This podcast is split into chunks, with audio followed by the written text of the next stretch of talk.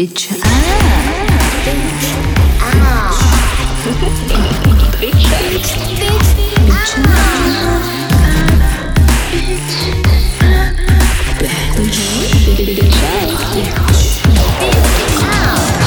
表酱，表酱。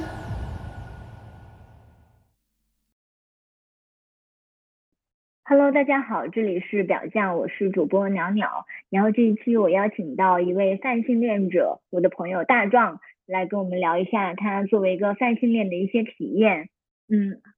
大壮，请跟大家打一声招呼。嗯，大家好，我是大壮。然后，呃，对，虽然我觉得我过去的这二十多年，我觉得还算是 比较平淡，但是，呃，大家都觉得我活得比较精彩。我现在是在上海居住啦，嗯，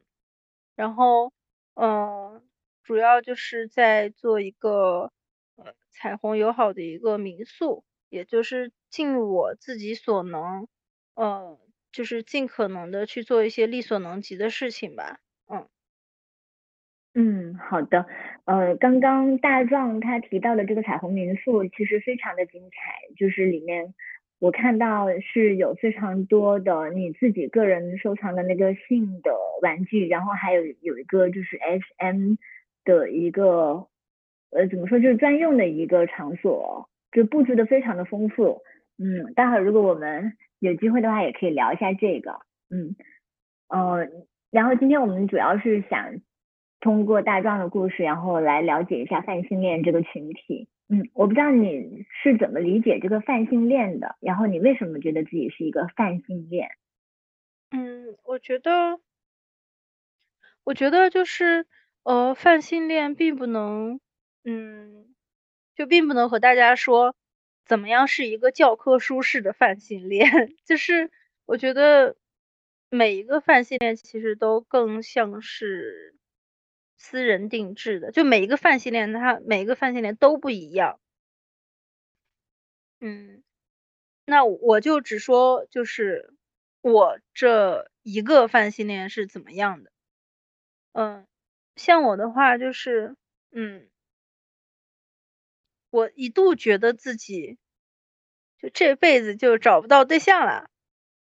嗯，因为我总是喜欢上 gay。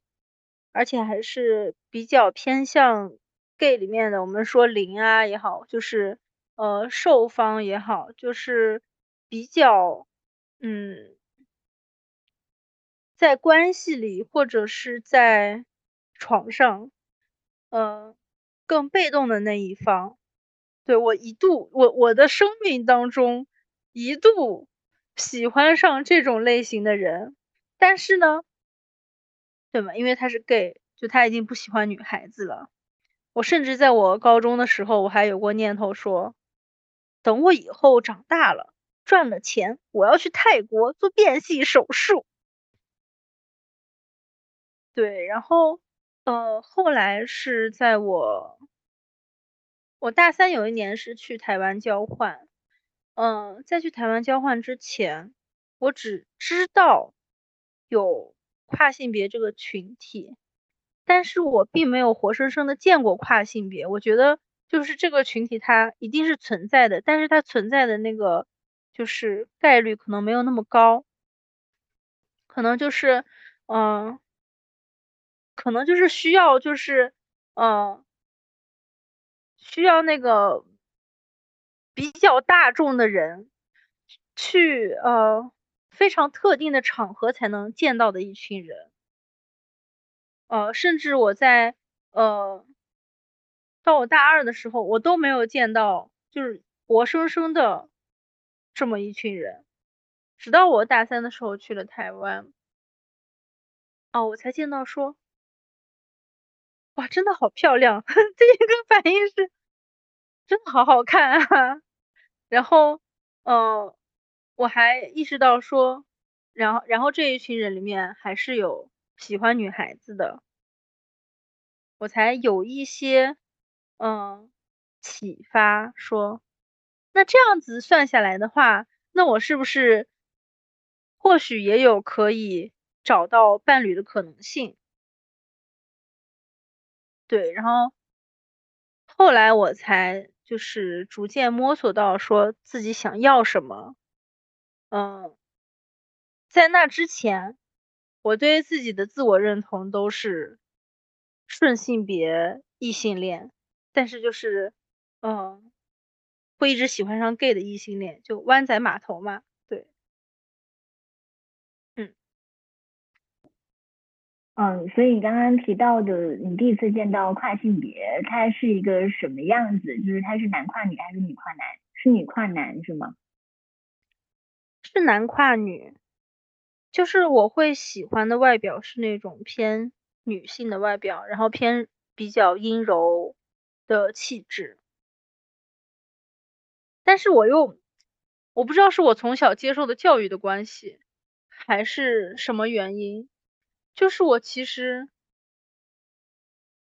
嗯，我对于生理女性很少很难产生情欲上的连接，但是我对于生理男性，就是会比较容易产生这样的情欲的连接。对，所以我一度，呃，在我没有见过跨性别，但我见过拉拉的时候。我就一度自我怀疑，嗯，你看，明明我也会觉得说，呃，很多拉拉是很好看的，但是我就是没有办法产生那种情欲上的连接，对，所以，嗯，我就我一度觉得说，哎，我这个异性恋都不如拉拉，拉拉都能找到对象，但是我找不到。对，哦，呃，所以其实是因为你喜欢的那种对象，或者是他身上的那种性别气质是看起来比较嗯特别一些，或者是更难找一些，所以你会觉得自己找不到。呃，可以总结为是雌雄莫辨嘛，就是男性的身体，但是他有一定的那个阴柔的气质。对，就是不光是他的外表，他的性格也要有一些嗯柔软的部分。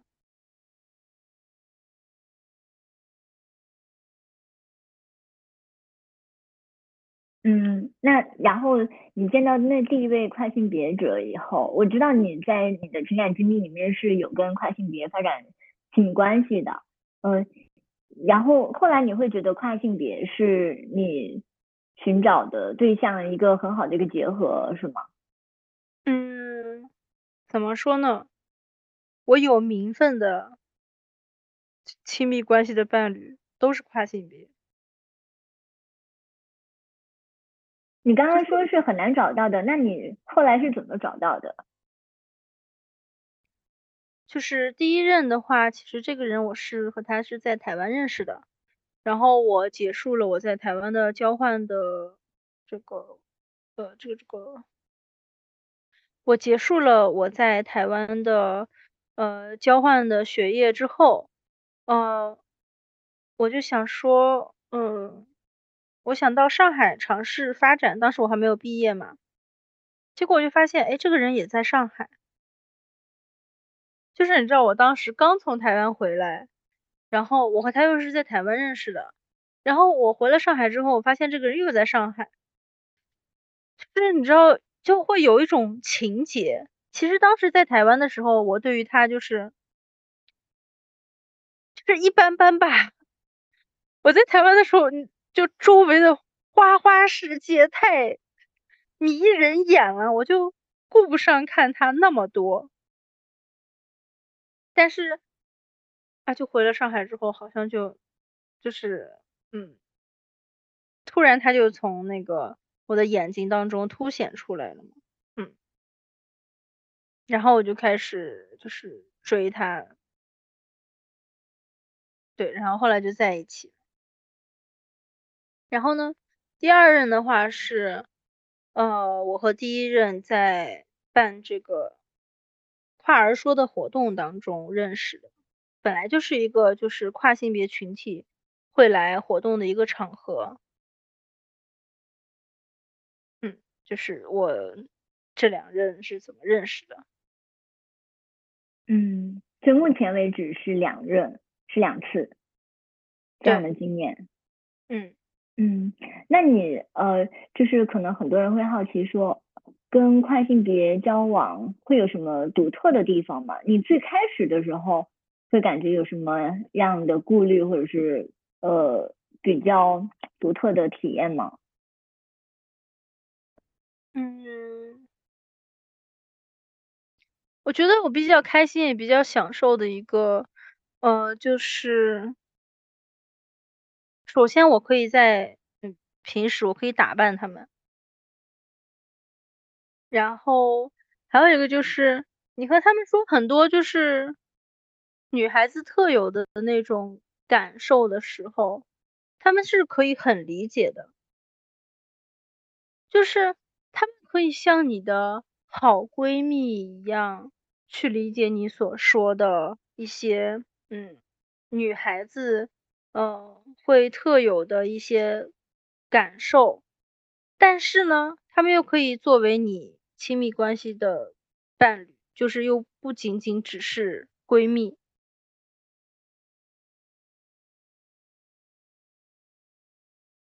嗯，但我听起来这些都好像是跟共情的能力更相关，是不是跟性别不太有什么关系啊？因为女性也可以非常的共情，非常的呃不不，男性也可以非常的共情，非常的柔软，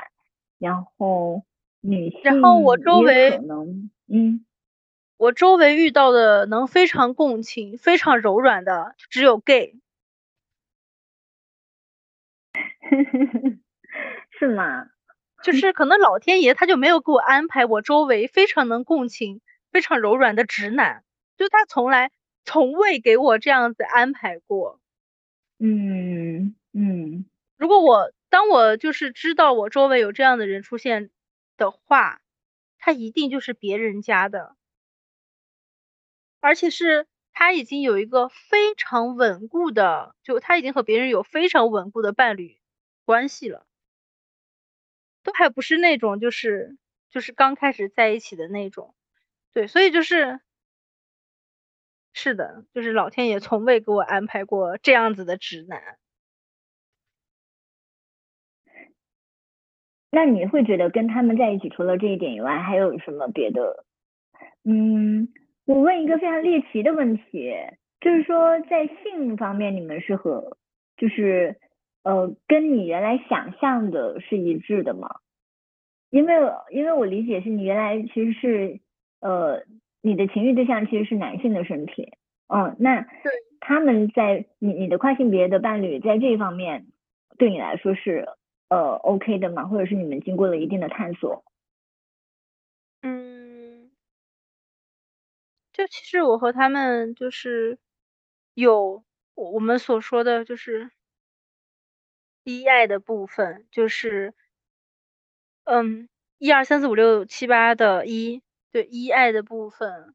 和四爱的部分都有。那一爱的部分，那你可以解释一下什么是一爱和四爱？可能很多人是不太了解的。对，一爱的部分就是我们所说的传统异性恋的这种，嗯，男性插入女性身体当中的这种方式。嗯，然后四爱的话就是由女性作为这个呃插入方，呃进入男性身体的一种方式。然后呃，在我和跨性别的相处的过程当中，嗯，如果只是说这两任的话，就是。一爱和四爱都有，但是除去这两个人之外，其他的跨性别我也是有接触过的嘛。就是我会觉得说，四爱的方式会更多，因为他们大部分是对自己的原生的这个，他们大部分对自己就是嗯，出厂自带的这个配件比较。厌恶，他们不想去用这个器官，就他们可以接受说，呃，为了让我愉悦，他们可以接受用一些道具或者用手，但他们没有办法用自己的器官。对，这其实是我接触到的大部分跨性别会，嗯，存在的一个就是就是个人喜好。对，嗯，对，我们今天没有。邀请一位跨性别的朋友一起来谈他自己的身体感受，所以可能会隔着一层，也许有一点不太合适。嗯，但我自己其实本来也也意识到我的问题，我的所谓的那个猎奇的角度是会有这样一个部分的，就是他们对自己的那个身体是一种什么样的感受，然后你在跟他们相处的时候，他们对于自己身体的那种接纳，嗯。或者是他们对自己的那个身体的感受，呃，在你们的关系中是一个什么样的位置？就是你们是如何一起来处理这个部分的？就就比如你刚才提到说，有的人他可能对自己的，就是我不知道你的伴侣是否对自己的身体，呃，是 OK 的。嗯，我的两个伴侣，第一个伴侣的话，就是，呃，他是非常自洽的。嗯，然后并且它可能也很好用。然后我第二个伴侣的话，他有一些些没那么自洽，然后他也没有那么好用，但他反正就是怎么说呢？嗯，可能因为我非常需要，所以他还是硬着头皮上了。我其实是能感觉到他其实，嗯，在我们情感的后期，他越来越不太想，就是在床上去再去做一个主动方，嗯，就这个行为可能和他内心的这个自我认同。可能就是差距太大了，然后我又是一个很要的人，所以在我们情感的后期，其实因为他喂不饱我，我们还，嗯，这个事情我和他反映了很多次，然后呢，他每次都就是显得说，嗯，要么不回应，要么很无奈，然后到最后他说，不然你找别人吧。就是他的意思是，我在和他维持，我在和他维持感情状态的同时，我可能就是出去约炮或者怎么怎么样。呃，这个事情对于我来说，心理上的这种就是芥蒂倒是没有那么严重，因为我是获得你的就是同意了嘛。但是我就会觉得很麻烦，我就觉得哇，我都有一个同居的伴侣了，然后我居然还要出去约炮，多麻烦呀！就是你说我我不花一份劳动是吗？就是我要付出很多的时间和精力，我要付出一部分的时间和精力去维持和你的关系，我还要再付出一部分时间和精力去维持和炮友的关系。那么就是我们说的非常唯利是图的一点就是。作为一个伴侣，我我从未花过他的任何一分钱，甚至当时因为他还没有毕业嘛，可能就是在物质方面，可能呃我会稍微出的多一点点，当然也不是多太多，因为我我也是刚毕业没多久，我的经济能力也不是说特别特别好，只是说比他稍微好一点点。那呃，你说我能在你身上图到什么呢？呃，在你喂不饱我的的情况下，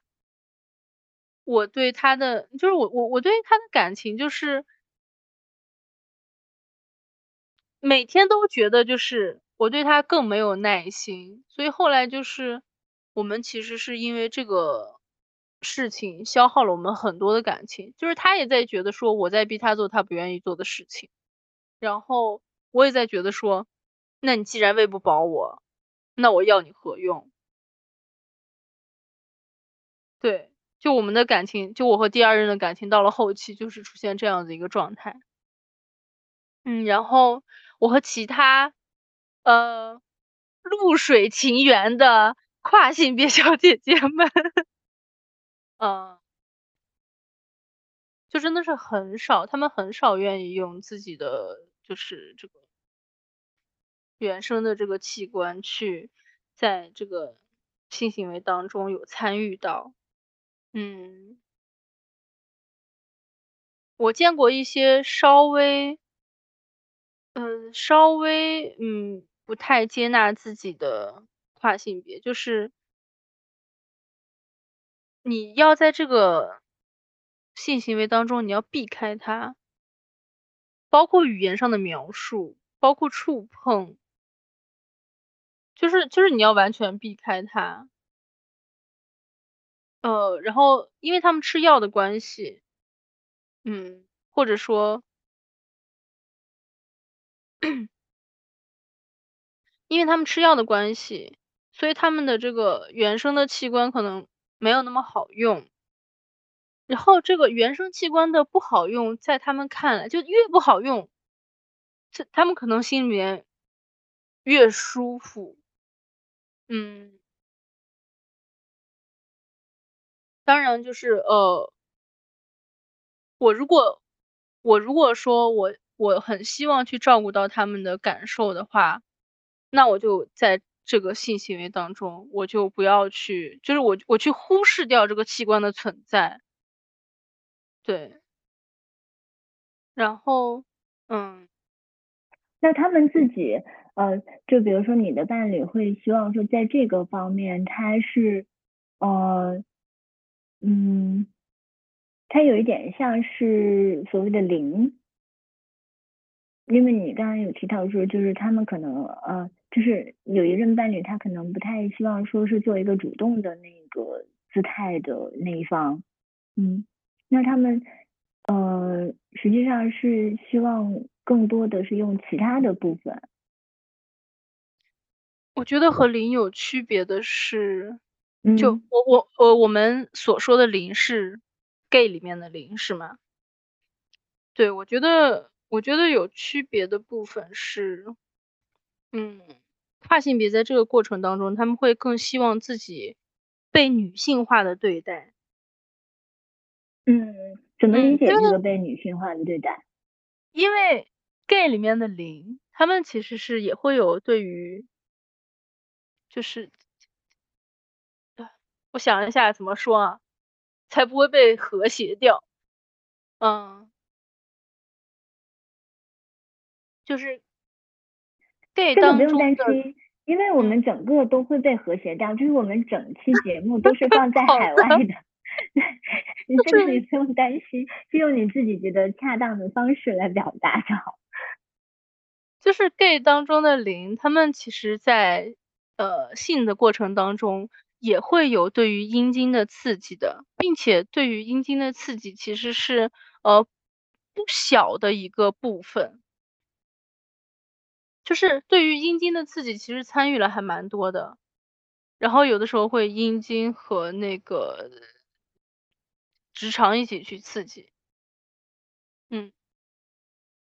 但是跨性别可能在这个过程当中就是。他可能要最后到快高潮的时候，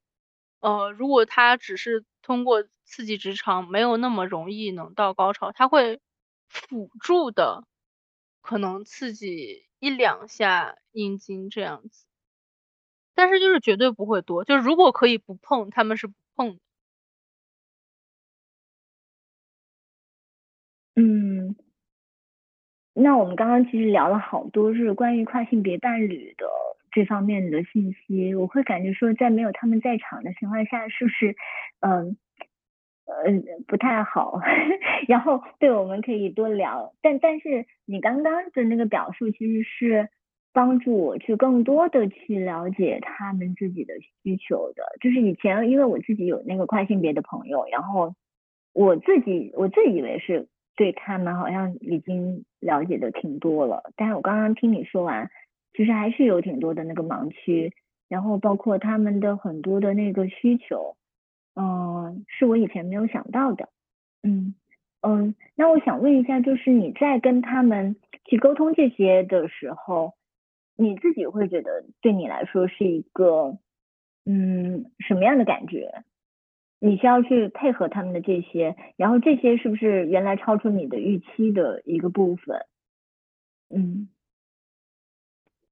我觉得，嗯，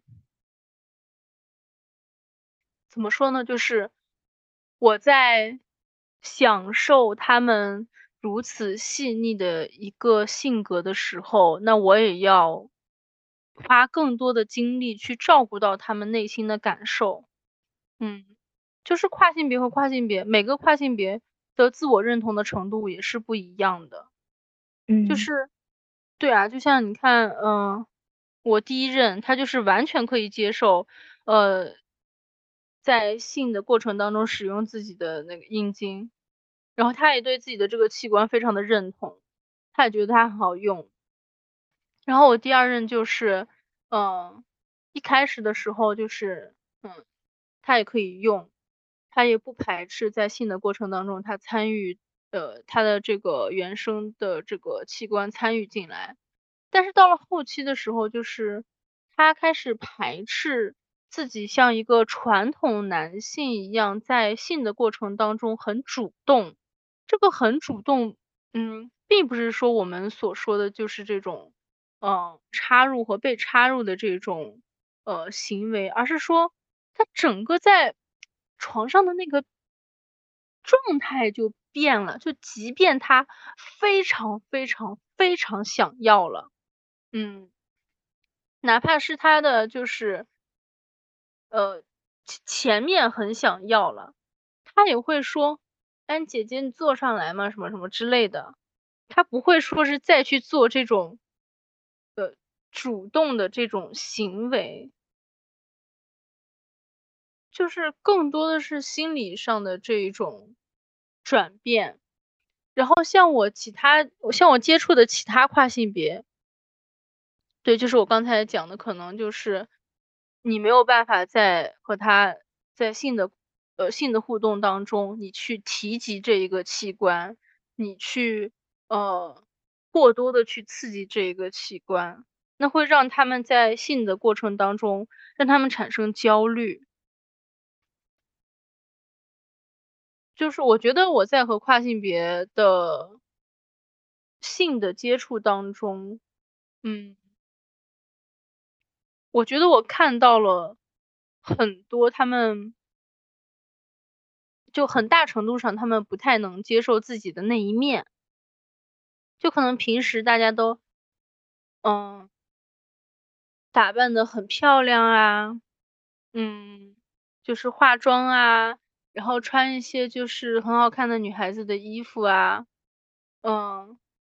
你看到他们都，嗯，你看到他们在人前，呃，好像自我认同很好的样子，但是其实，在床上你还是要去很小心的，不要去触碰到他，让他们会焦虑的那个部分。那你们会一起去讨论这个部分吗？就是这种焦虑，还有对身体的这种感觉。嗯，像我的话，我会比较喜欢那种有什么说什么的伴侣。然后，呃，我也会向对方，我我也会向对方表达说，呃，我可能，嗯，不是那么有太多的经验。然后在这个这个过程当中，如果我让你不舒服了，你就和我说。嗯，有一个，对，有一个关系非常好的朋友兼炮友，他就有明确的和我说，就是我和他在性的互动当中，就是我不要去过多的。提及或者触碰，并且我在和其他人讲起我和他的性经历的时候，不要用那种比较传统呃的这种字眼去形容，他会觉得不是。比如哪些传统的字眼儿？比如就是，嗯，比如就是呃，我在，嗯，这这个其实是一个很有趣的一个事情，就是我我身上是有金属配件的。我身上我身上是有是有穿环的，然后他的身上也是有穿环的，然后我们在玩一个就是这种这种低周波的这种电击贴片的这种，你知道这种东西吗？低周波的电极贴片，我们在玩一个。确认一下，你是说是在阴阴部阴蒂那里有一个穿环吗？还是？我的不是，他的是。嗯嗯，然后。我们两个人在玩一个电极贴片，然后他因为经常玩那个电极贴片，所以他那边的呃就是呃调的比较高，电流调的比较高。然后我因为不太常玩，我这边调的比较低，就有那个什么电流差嘛。然后呢，又加上我们两个身体上都有金属的这种，就是。金属的这种配件，然后我在我在套弄它的这个就是原生的这个器官的时候，突然一下子就是冒了电火花，就是在我的手上和在他的器官上面冒了电火花，哇，我真的。我是因为这件事情，我从此之后我再也不玩 这种电极贴片了。我我会有心理其实其其实你如果身上没有这个东西，如果你身上没有这种金属配件的话，其其实还好。对，当时是本身我们两个人的这个电流差比较大，然后再加上我们两个人身上都有这种。金属配件，它就有一个可以一下子放很多电的这种，这种条件吧。呃，然后因为这个事情比较离奇嘛，比较离奇和有趣，我其实经常和别人讲起来。然后我和别人讲起来的时候，有的时候他也在场。他是后来私下有跟我说，他说你不要用那些什么。什么撸啊，什么就是这种字眼，他会不舒服。就是他不排斥我去和别人讲这个经历，但是他希望我在跟别人讲这个经历的时候，尽量不要用描述男性器官的这种词语，或者和男性呃的性行为有关联的词语去描述。对，这会让他不舒服。嗯，比如说是他自己会怎么样描述这个过程呢？嗯，是个好问题，因为我可能我比较爱说的原因，就是我和他在一起的时候，多半是我我去给别人描述这个事情。对我，我还真的。我还，我好像真，我好像真的没有，就是回想起，就是他去描述这件事的场景。嗯，对，就是对于这件事本身，他是不介意的，但是我事后的描述的词语会让他觉得不舒服。哦，我就又知道了，原来还有，原来还有这样子的，那所以。这个也是我学习的一个过程，我学习怎么和跨性别女性相处的一个过程。嗯嗯嗯，其实之前是因为李银河他自己的伴侣好像也是，嗯，是女跨男吧，然后其实大家就会说，嗯，那这样的话，李银河也应该就这个会争吵，李银河也应该就是一个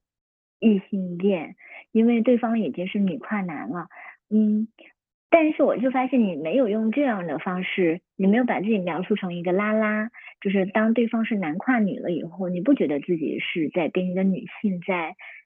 来往，而是觉得自己很强调对方的跨性别的这个身份，嗯，所以你会把自己描述成一个泛性恋。你最早是怎么知道这个词，然后觉得自己是一个泛性恋的？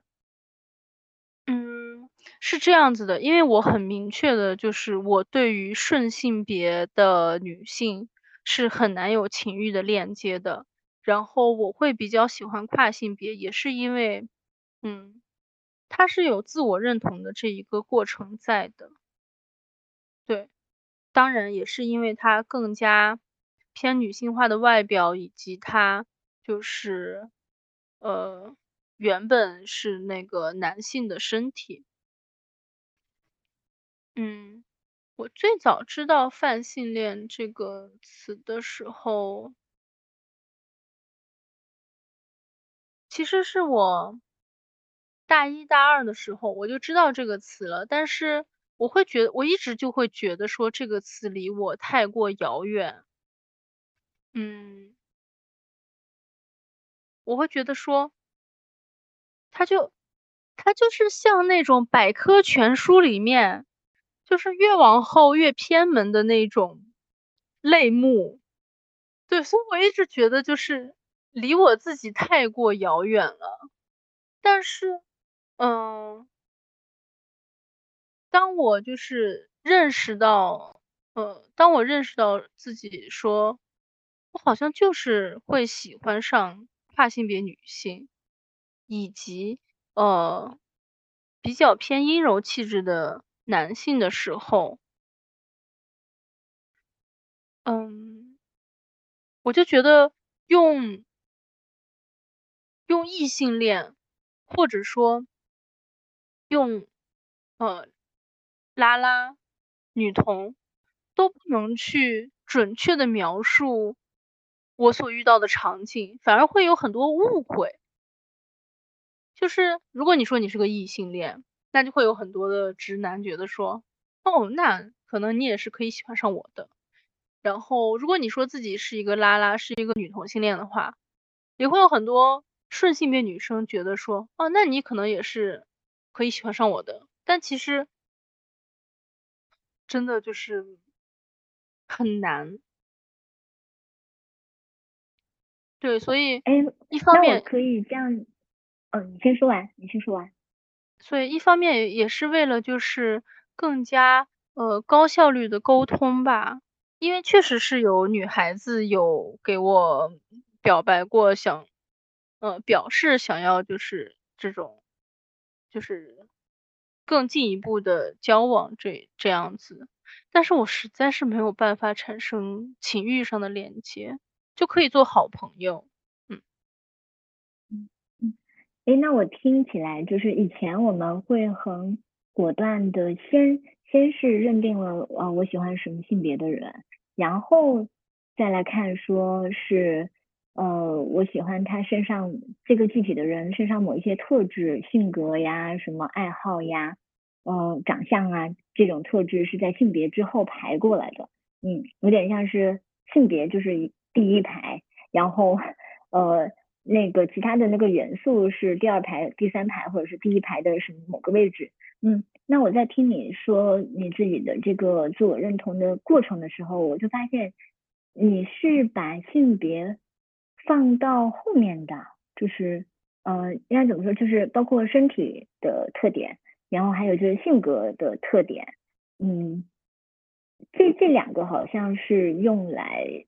呃，是是用来组成你自我认同或者是你对自己需求探索的很重要的这些元素，它是排在性性别之前的，只不过是刚好是某个性别的人，某个性别身份的人，他刚好有这些。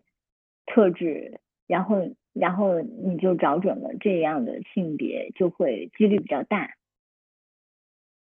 我不知道我这样说有没有说清楚？嗯，是的，就是我我觉得你，我觉得你的描述是很对的。就是我觉得在我看来，就是嗯，性别这件事情，如果我给他下一个定义，说我就是喜欢什么样什么样性别的人。反而局限了，对吧？我本来就很不好找对象，我反而给自己局限到了一个框架当中。然后你也不能，你你也不能就是确定说我们未来的呃多少多少年会不会再出现一个新的自我认同的类别，它是嗯符合我现在的这种择偶的喜好的，那我我就要现在把这些人排除在外嘛？好像也嗯，就我其实是想有更多的可能性，不好意思，嗯。哎，那就是我希望有更多的可能性，然后，嗯，我确实觉得性别这件事情，那你，你如果限定性别的话，你要用他的生理性别来限定，还是用他的心理性别来限定的？但好像我喜欢一个人，就是我是从他这两方面的维度去看的。嗯，那当你跟对方，就是跟一些朋友或者是不认识你的人去介绍自己是泛性别的时，呃，泛性恋的时候，就是对方会有一些什么反应吗？就是当然，可能对于大多数人来说，他可能是一个陌生的一个概念，嗯，但是我知道，就是在这个性别的歧视链上，通常会有这样一个，就是呃，呃。嗯，就哪怕是在性少数的这个性别的歧视链上，好像就是呃双性恋都已经会被呃同志给有很多的质疑，就说是你好像是想要两边都通吃，然后看起来好像双性恋就会被看成是更加花心的人。那你是一个泛性恋，会不会也会面临这样的质疑？呃，我不需要他们，就是我我并。我并不是一个需要群体对我有多么认同的一个人，就是我是那种，对你说我花心，是啊，我就是花心啊，就是谢谢夸奖，就是我反而要跟你，我反而要跟他说，就借你吉言，我可巴不得我有很多伴侣，我我不太需要，就是真的我不太需要他们对于我的这种认同，嗯。我觉得，我反而就是会想要去做人群当中很出挑的那一个，就是说 说的说的非常嗯不恰当的一个事情，就是我年轻的时候去蹦迪。我都要在 C 位的，不是 C 位，我蹦的不开心。对，所以我一点都不害怕说你们其他人对于我是怎么样的看法。虽然你说自己非常的花心，但我知道你给自己的所谓的这个有名分的对象，好像要求还挺严格的，而且还有一个呃自己的伴侣的清单标准清单。你要介绍一下这个清单是怎么来的吗？就是我觉得，我觉得其实是更方便我在芸芸众生当中去筛选。嗯，对我确实是很难找，然后我要通过就是这个一层一层的筛选去确定我最终的那个范围。嗯。就是因为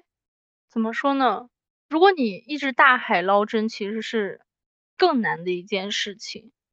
那我觉得我一层一层去筛的话，嗯，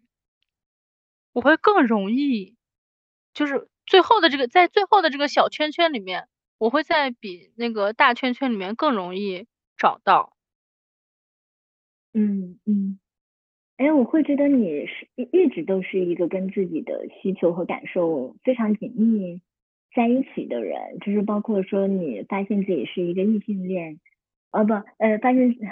，sorry，你发现自己是一个泛性恋，其实也是来自于说，哦，你发现自己更容易被所谓的雌雄莫辨的气质所吸引，但你的情欲更多的可能是跟男性的身体联系在一起的，像这些发现。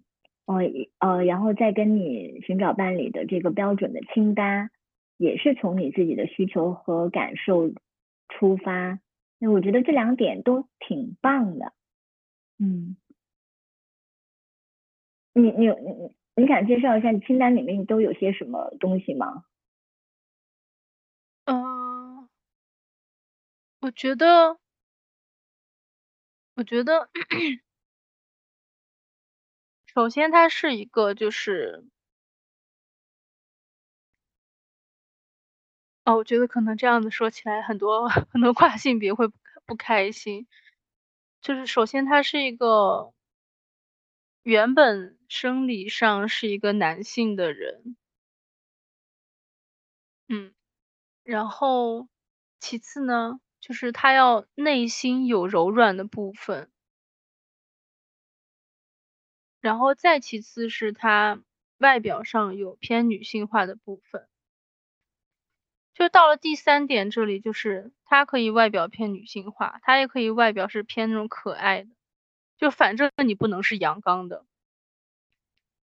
嗯，就即便你是一个内心很柔软，但是外表很阳刚的人，我也是不能接受的。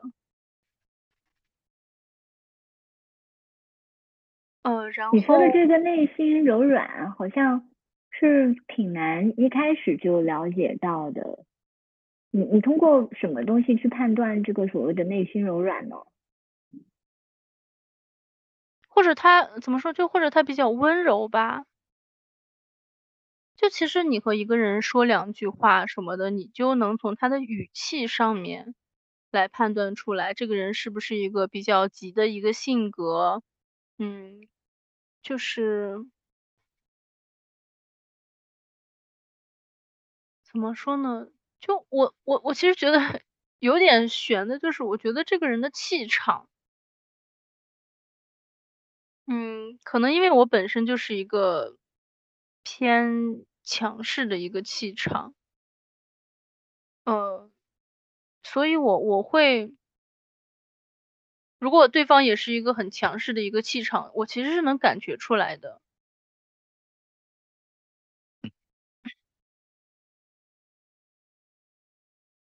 然后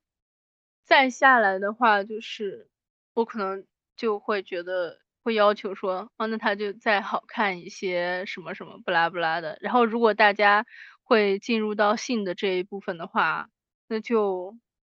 我是不能接受毛发的，就是除了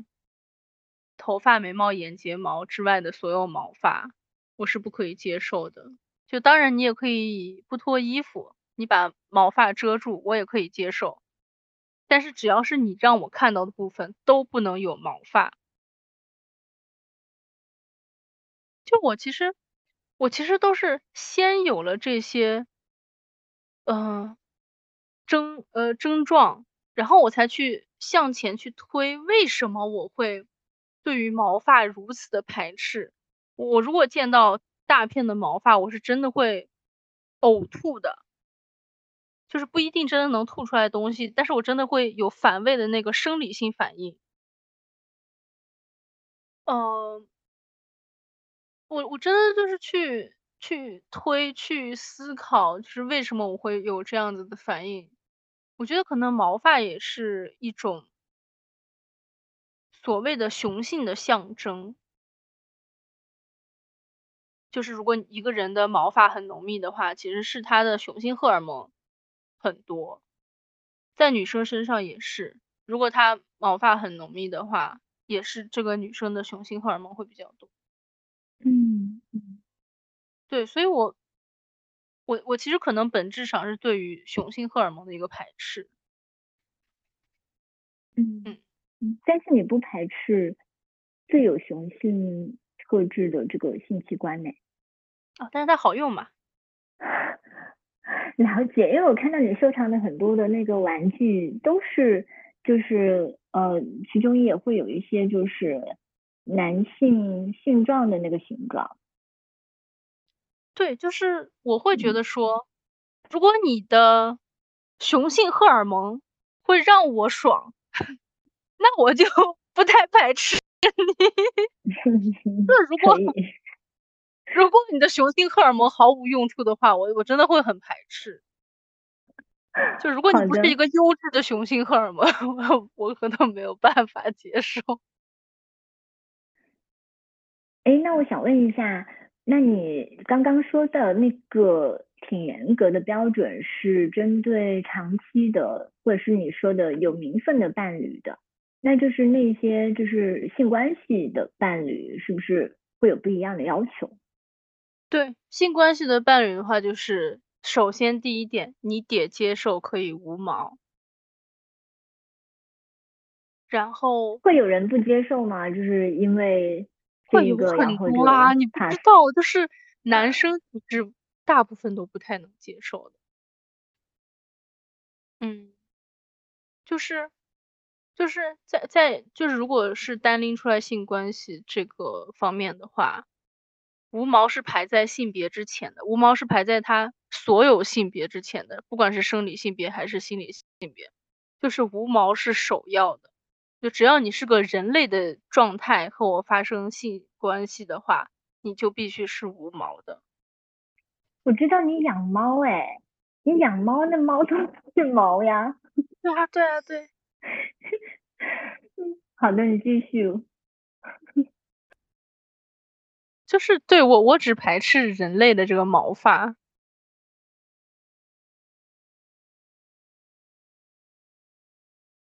那那还有什么？就是身体上或者是技巧上，呃，当然就是我我我要求你的这个原生配件是好用的，然后呃，然后当然也会有一些就是原则嘛，就是不进行体液交换，就是不亲吻，然后呃必须要戴套，嗯。还有就是，呃，可能也要稍微聊一下，但是，呃，我对于这个人的，就是怎么说呢，外表上的这种，就像我前段时间，其实我是有去约了一个，他健身的痕迹非常明显的一个，就是。很很肌肉型的一个男生，就是按理说，其实我是不太能接受他这样子的外表的。他这个外表会激起我，呃，生物本能的一种就是危机感。我没有办法和他正面坐，我和他正面坐的时候，我其实我大部分情况下我要闭眼睛，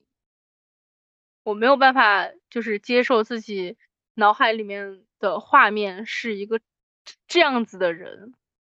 就是我会突然一下子就会，呃，就是我们嗯看那个动物世界都会知道说，动物是在感觉到安全的时候才会去产生交配的这种行为嘛。对，如果我看到他的这个体态是如此魁梧的话，我是会一下子从那种情欲的状态当中抽离出来的，就是。我没有办法全然的沉浸其中，我必须保留自己一部分的理智，让我来逃跑。但是如果就是他从后面的话，这种感觉就会少很多，毕竟我看不见嘛。嗯，对，但是我还不能接受蒙眼，我不能接受蒙眼，就是我也是因为安全感的问题吗？对。嗯嗯，我不知道这个问题是不是合适的。呃，如果你觉得不不太合适聊的话，也可以 pass。就是呃，我发现你对于就是比如说男性的这种体态，还有就是呃他的那个内心的这些具体的要求，呃，实际上都会让人感觉是，呃，他实际上是来自于安全感的要求，就是对。是的，包括内心的柔软，然后外表的这种嗯所谓的女性化，嗯嗯。那我不知道他这种这种呃对于这种安全感的这种要求是来自于某些创伤的经历吗？如果你觉得不太合适，他就可以把它 pass。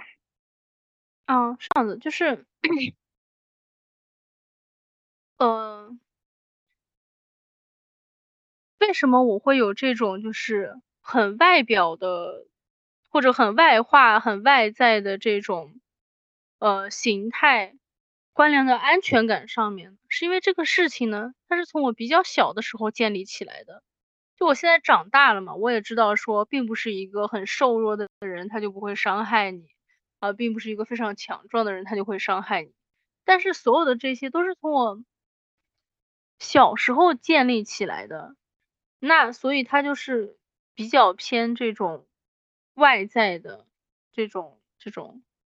嗯，你可以说这是我的审美，嗯，就像是嗯，我不知道你有没有看过英兰高校男公关部的这个动漫，它里面有一个就是，哦，他那个武力值非常高的一个。它里面有一个武力值非常高的这个，嗯，哈尼前辈，他就是整个人，呃，他虽然是高三了，但是他整个人就是呃可可爱爱，然后很小只，但是他武力值非常高，像这种的我可以接受，因为他外表非常可爱，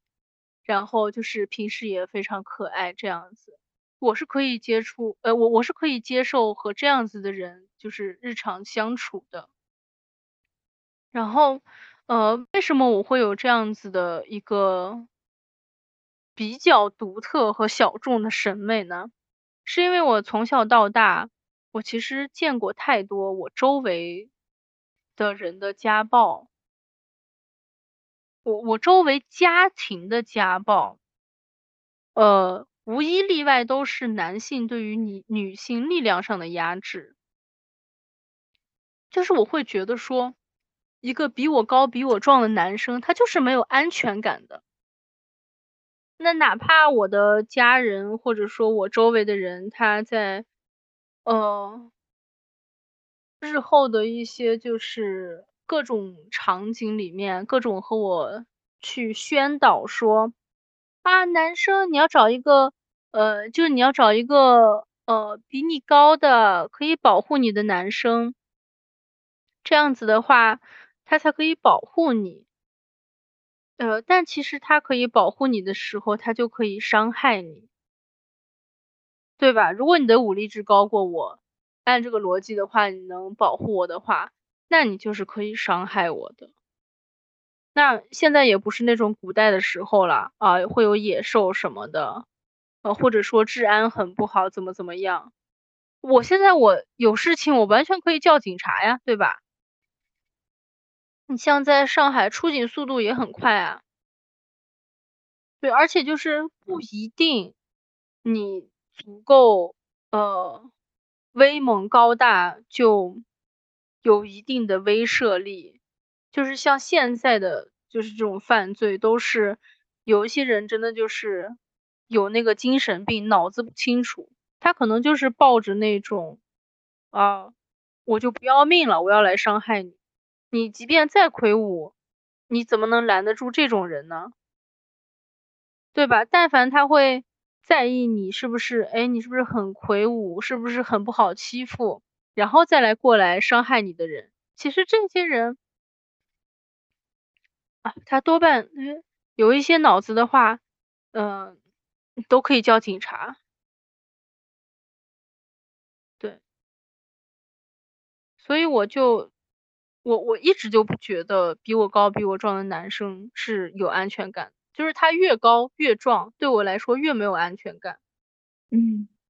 那女性呢？女性如果她是一种比较阳刚的一个外在的状态，对你来说是会有威胁的吗？不会，就是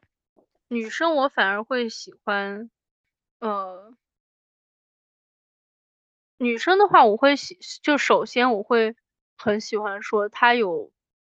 很强的独立意识，她很有就是自己的主见，很有自己的主意。然后其次是，呃，就是她可能看起来，呃，我们说有一些 T 可能会看起来比较帅呀，或者说有一些，呃，那种。非常嗯，非常有那种大女主的气势的女性，就是她外表的那个性别表达是很女性化的，但是她就是那种很大女主的那种，嗯，样子，我也会还蛮喜欢的。嗯，哎，我会有一个好奇，就是。呃，你的自我认同泛性恋，你有遇到过另外一些泛性恋的朋友吗？就是你跟他们会怎么会交流这些东西吗？我遇到的一些就是顺性别女性的泛性恋的话，他们大部分和我的喜好都还蛮像的。当然，也就是可能我遇到的不足够多吧。然后，也就是他们自己也是会更喜欢跨性别的这种整体的审美，会更喜欢长发的男孩子。嗯，哎，我想问一下，你刚刚有提到的这个情感和性这两种对象的标准其实不太一样。嗯，那这种性和爱分离。会让你觉得更自由一些吗？嗯，更容易找，好歹。对，就是性和爱，我总归是能得到一样，不然我就什么都得不到。对，而且我会觉得说，嗯，就你说的这个更自由一些。呃，我的体验是，能让我在需要抽离出来的时候。更容易抽离的出来，因为我陷的不是那么那么深。嗯，像之前那个第一任的话，其实是有很短暂的时间，我其实是性和爱都得到的，但是那，就导致了说，他对我家暴的时候，我没有能及时抽离出来，因为我整个人陷得很深了。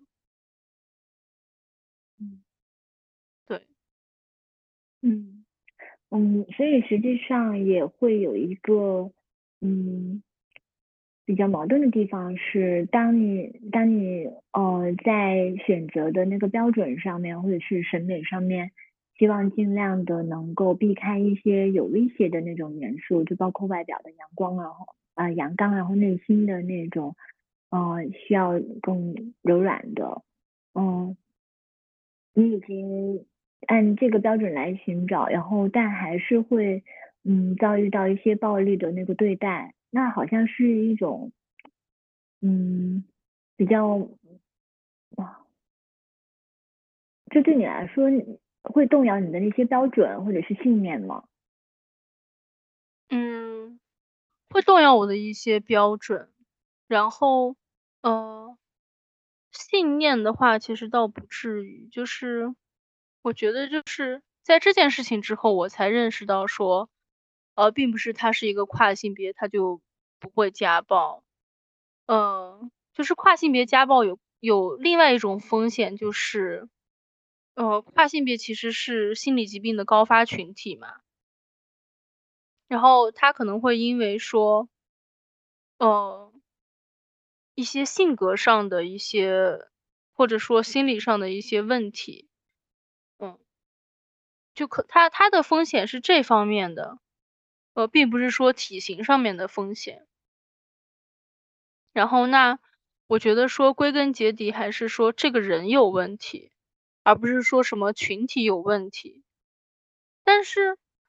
我的审美其实是在很小的时候就已经形成了，就即便是发生了这件事情之后，我喜欢的人还是这个类型的。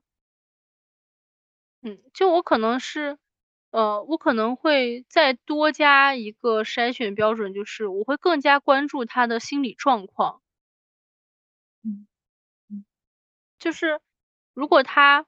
嗯，就是我会这件事情之后，我会对那种控制不住自己情绪的人特别敏感。嗯，就如果他控制不住自己生气和愤怒的情绪，我会非常敏感，而且我会，呃。一下子离得特别远，对我我是会对这种，就是他不小心控制不住的这种外放的激烈的这种愤怒、生气的这种情绪，我其实是会应激的。嗯，了解。那听起来其实是会造成一些创伤的。会有会有，我其实我其实很长一段时间就是我在呃，因为我工作的关系嘛，我有的时候我可能要打车，呃。打车那个晚上回家的时候，有的时候这个路况不太好，然后那个司机师傅，你知道大晚上会开车的大部分是男性，嗯，路况不太好的时候，这个司机可能会骂几句，然后你在那个你在车里，它又是一个很封闭的这种空间，然后又是一个。毕竟跳车是一个风险特别大的事情，基本上是一个你出不去的这种封闭的空间。然后我在这种封闭的空间里面，我感受到一个男性有突然有这种爆发式的这种抑制不住的这种愤怒的情绪的时候，我就会开始喘不上气来，我会觉得空气特别稀薄，然后我也很想吐。但是我知道吐不出来东西啊，就是。我会觉得就是喘不上气来和那种，嗯，反正就是浑身都很难受。嗯嗯嗯嗯，即便你知道这个情绪不是对你的，你知道他有一个明确的这个情绪的宣泄的对象，但是你还是能被他的那个情绪影响到。嗯，这个感受我有共鸣。对，有的时候在深夜打车。遇到同样的情景的时候，我也会很紧张，可能没有没有那么多的那个生理上的反应，但也会很紧张。嗯嗯，这个好像是可能是女性共有的一种对环境或者是这种性别结构底下的感受。对，但是如果说，但是如果说啊，就是他是和他的伴侣。呃，他他是和他的女性伴侣一起的话，那我这个感受就会少很多。我至少不会，我我可能就会觉得有点不舒服，但我至少不会有生理上的这种很强烈的反应。然后如果说我晚上打车打到一个呃女生开的车，那就就是我甚至会就是很安心到。睡着，对，嗯嗯嗯，会先感觉得到，就是不管是我们自己个人的一些审美啊，还有就是我们对周周遭的这些遭遇，还有环境的这些反应，其实都是哇，呃，特别反映出来这种性别文化，还有这种环境现状的这种塑造。真的就是，呃，真的就就就就典型的就是环境塑造人的这么一些例子。嗯，是，我觉得，我觉得你发生的所有的事情，呃，哪怕你是旁观者，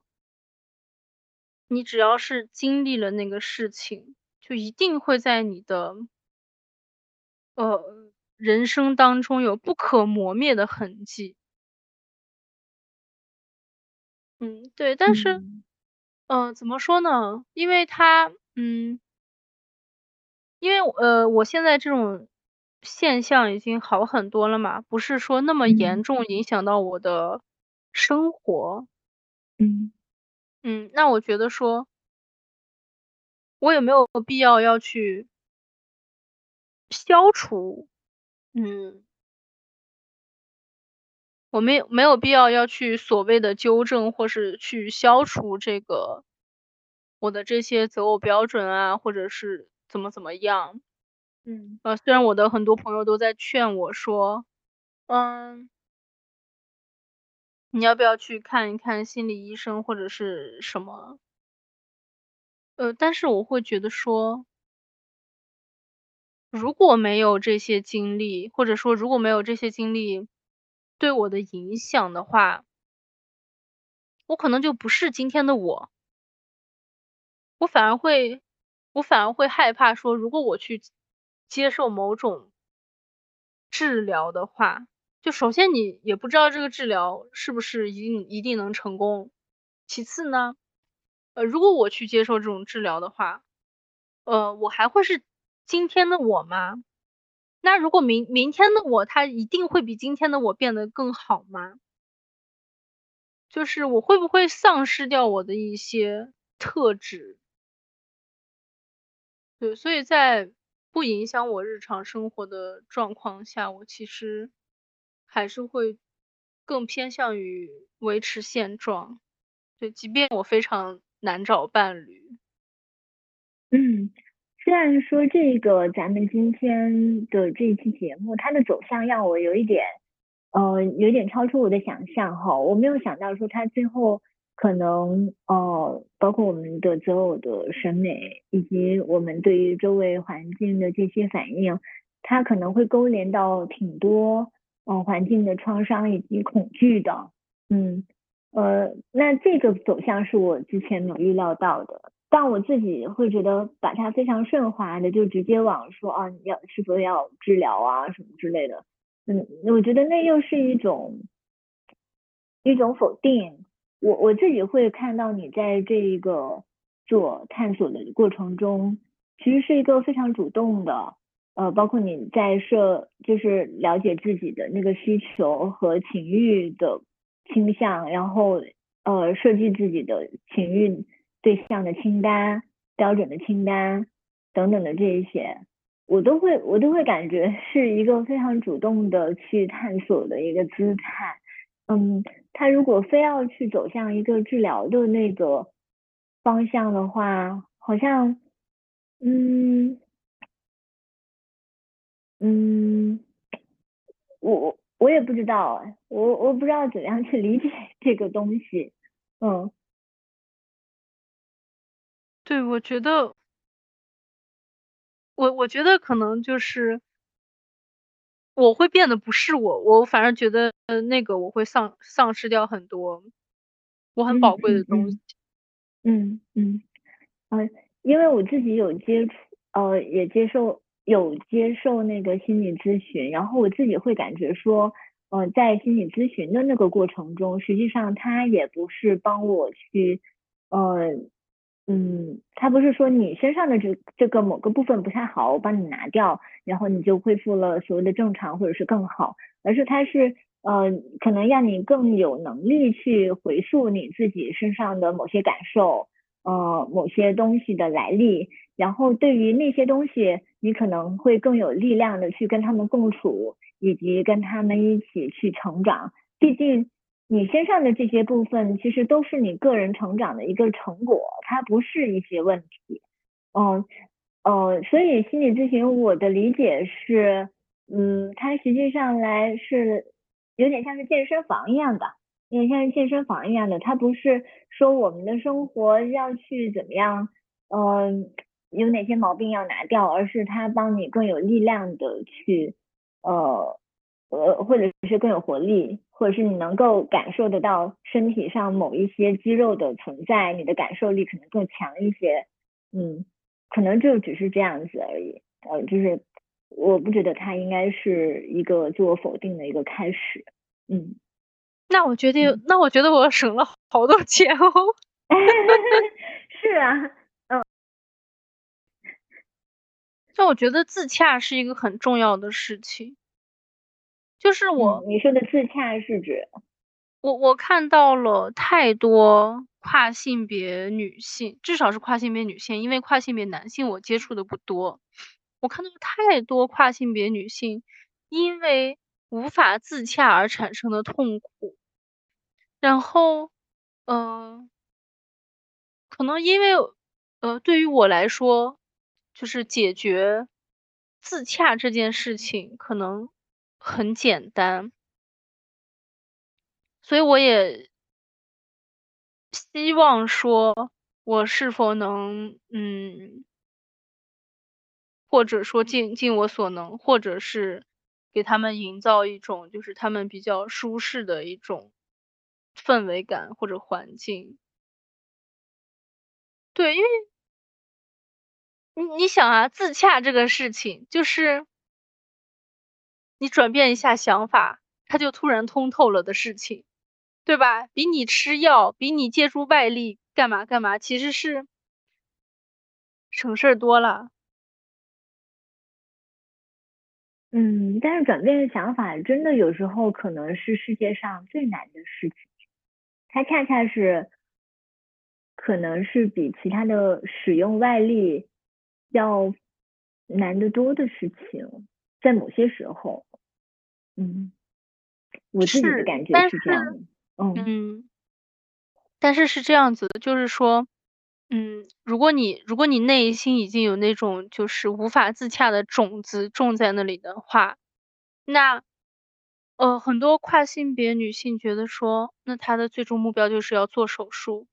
那其实她做了手术之后，有一些人啊，并不是所有人，有一些人他就会觉得说，虽然我现在就是外表看起来已经和一个所谓的。呃，社会定义的女性没有什么区别了，但是我不能生小孩呀，就是她还是会有新的这种不自洽的地方，就是这个，嗯，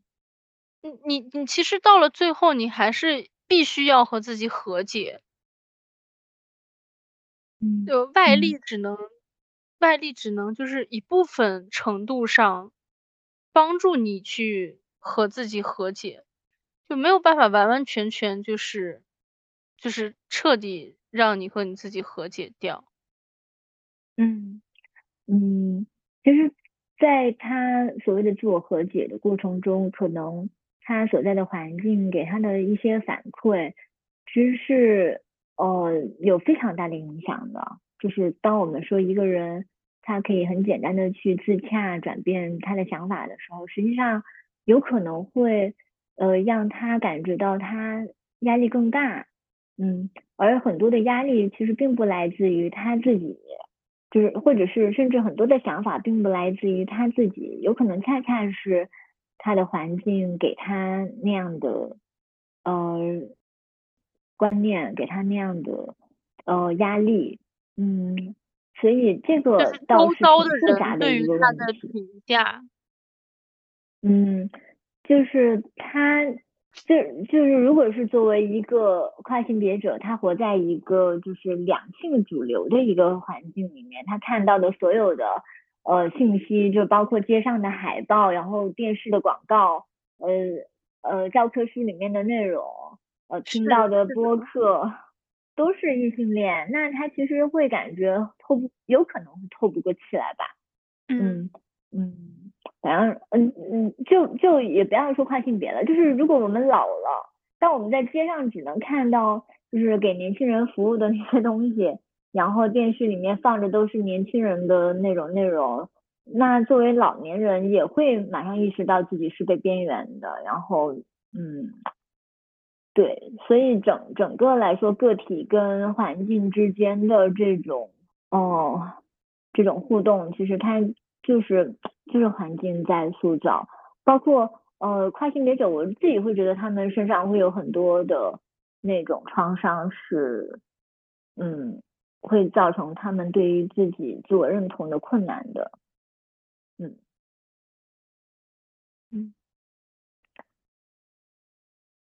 就我我说的就是不要太在意别人的看法，然后让自己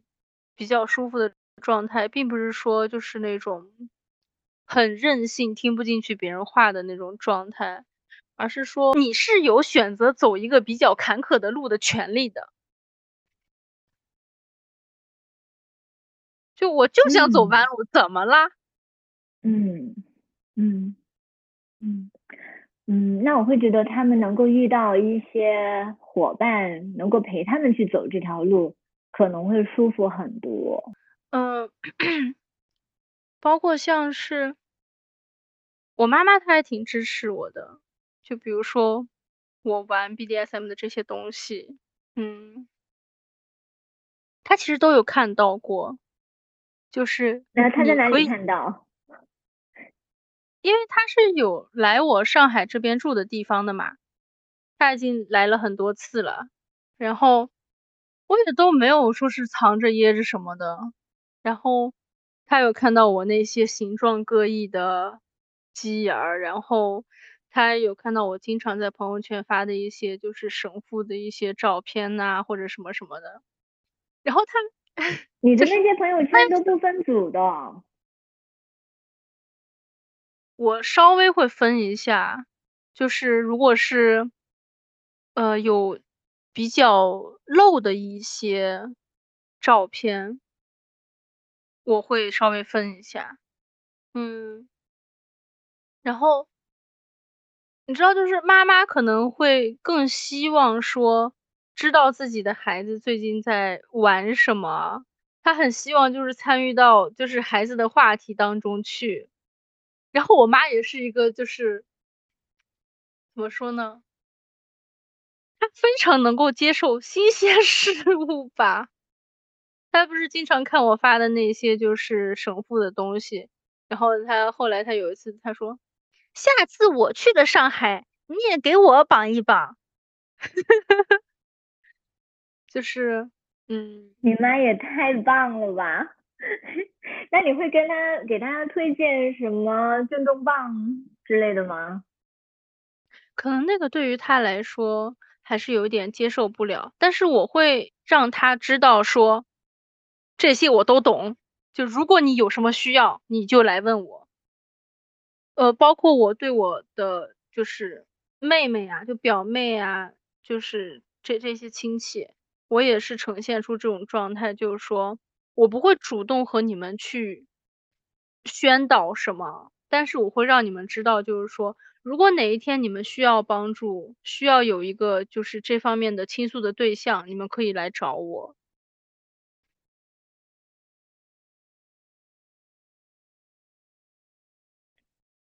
很棒哎，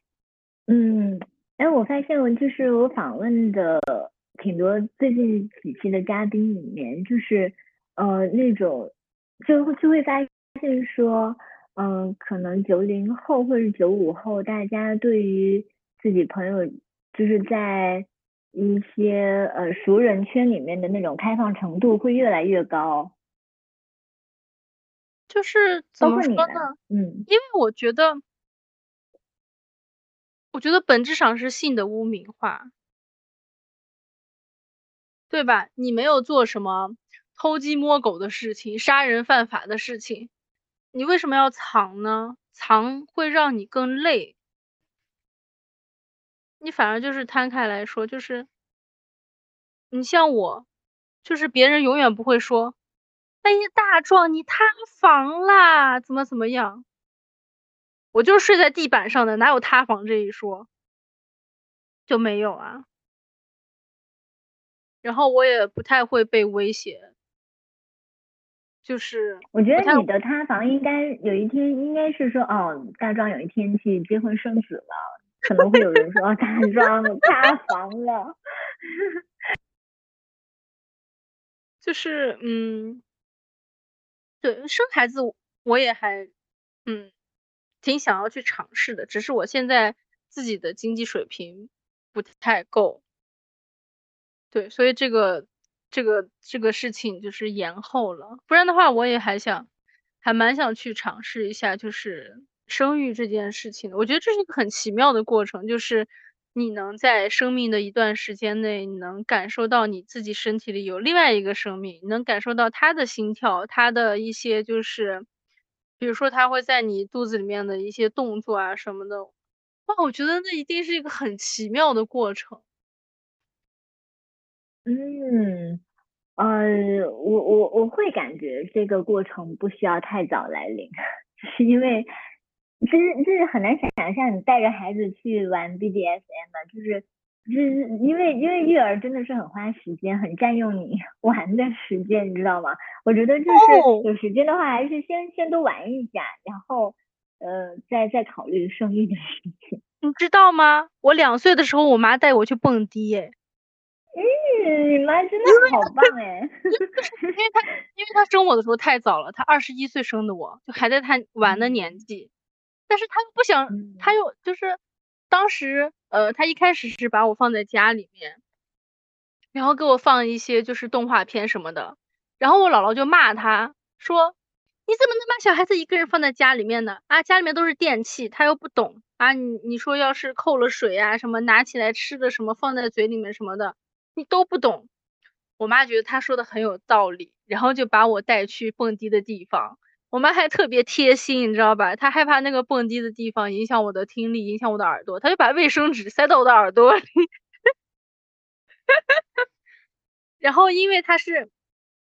因为他带着孩子嘛，带着个这么小的孩子，所以呢，他带上我，别人就不敢靠近他特别近，别人也害怕说把这个孩子就是磕了碰了要负责怎么怎么的，所以他每次都能在舞台最中间蹦得非常开心。然后呢，哦，我我也觉得非常有趣，你知道，就是最早的那种蹦迪的那种迪厅，它是一个木头板，下面有很多很粗的那个弹簧，然后就是。我是有很少一点点的记忆的，就是我在那个台子上，就是我自己没有蹦，但是因为周围的人都在蹦，我在那里被颠的那个，我有那个记忆的，嗯，看来这是基因传承的，特别喜欢在 C 位蹦，嗯，是的。好的，然后今天谢谢大壮来跟我们分享你的故事。然后如果下一次你还有别的想要分享的，欢迎来我们做客。嗯，好的好的，嗯，就是我终于从听众变成了嘉宾是吗？嗯，我现在还记得，就是应该是一九年吧，一九年咱俩在上海的一个拉吧见面，然后你突然间跑过来跟我说，一八年的八月份。你们在开那个会，嗯是，然后晚上大家就一起去了那个拉巴，对我在想，哎哪里蹦出来的小朋友，就是为什么会知道现在我是鸟鸟，嗯，哎嗯，然后现在真的是这种小朋友变成了，可以可以上可以上节目来讲述自己的这些故事的。大朋友，还挺感慨的，嗯，这个情节，嗯，对我是从一五年末一六年初那个时候就是关注到表匠的，嗯，资深，非常资深，好的，然后你有，其实我是很希望跟你聊一下你的那个彩虹民宿，然后。还有就是关于你在民宿里面去设置你的那个嗯 S M 的那个场地，我都觉得那些挺有意思的。就是呃嗯，我会觉得就是非常认真的在玩的这些人，对我来说都很有魅力。嗯，这是另外一种另外一种生活，是很多人都想象过可能，但是。呃，没有条件或者是没有办法去做的事情，然后你做了，嗯，改改天有机会我们再聊一下这个部分，好不好？好的，好的，你到了上海可以来找我玩。好的，我也很想去见识一下你的那些玩具。嗯嗯，好的，那大壮，我们先跟大家拜拜。好的，拜拜，下次再见，拜拜，下次再见。